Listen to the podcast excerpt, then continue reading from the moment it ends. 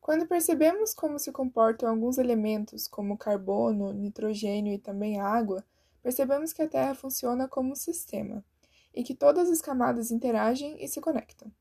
Esses ciclos são os que movimentam a energia na Terra. Um bom exemplo é o ciclo do hidrogênio.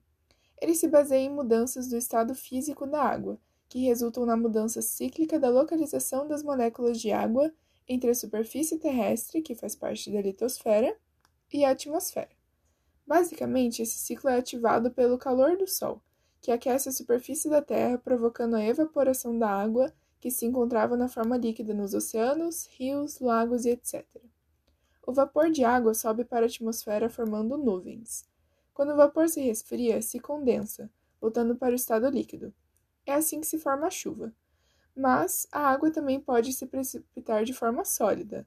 É o que acontece quando neva ou acontece alguma chuva de granizo.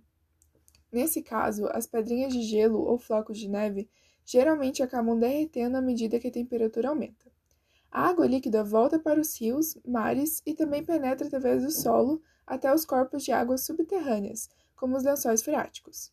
Essa é a base do ciclo hidrológico, porém ele pode envolver diversos outros sistemas, e quando a gente observa esse ciclo, percebe quanto tudo está interligado no nosso planeta, pois uma gota de suor aqui pode se transformar numa gota de chuva lá na Índia ou um floco de neve lá na Antártica.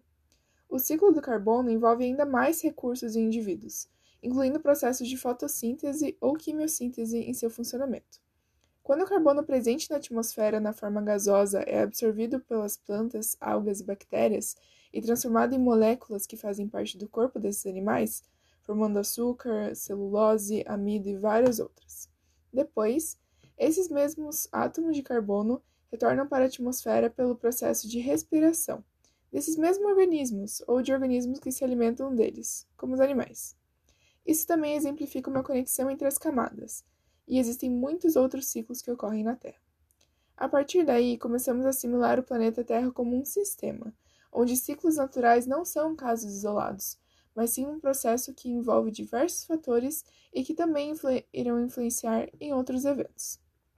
Dentro de ecossistemas, podemos evidenciar a natureza complementar das interações biológicas e suas influências na Terra, como uma rede. Compreendendo como as trocas entre fatores funcionam, torna-se muito mais fácil de entender qualquer sistema terrestre.